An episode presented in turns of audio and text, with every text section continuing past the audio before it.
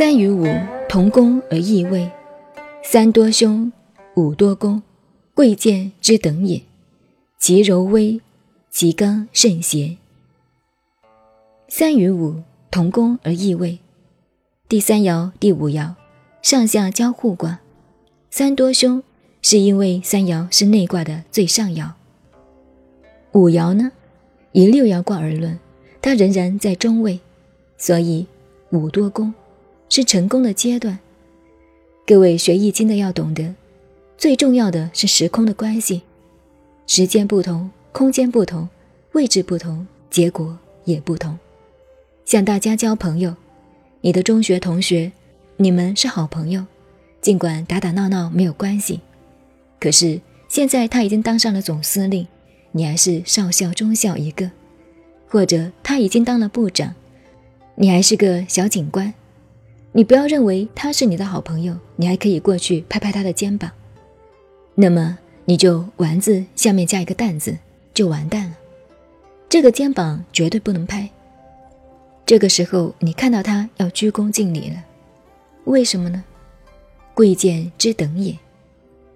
所以历史上当皇帝的杀功臣也是必然的，一般人没有当过皇帝不会懂。人到了某一个位置就不同了。像朱元璋当了皇帝，想起他种田的朋友，把他们都找来，文武百官全部都三跪九叩，群呼万岁。那些老朋友们，如果心中还认为朱元璋算什么，那时候我还不是踢过他的屁股。现在你再踢踢看，小心你的脑袋会搬家。这就是贵贱之等也。不要以为你们曾经是朋友，时位不同了，朋友也不一样了。位置不同，你就不能当朋友看了。所以学了易经也是蛮滑头的。其柔微，其刚甚邪。二用阴柔，三五是用阳刚，不能用阴柔。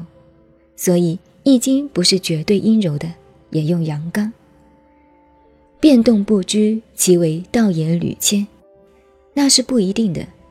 我们刚才说德川幕府用阴柔，他完全用阴柔吗？不一定，他也是用阳刚，用处不同，贵贱不等的缘故。所以《易经》搞通了，用得好时，它是帝王之学，领袖之书；用的不好时，那也是很可怕的。这是第九章，重点研究《易经》各爻的作用及精神。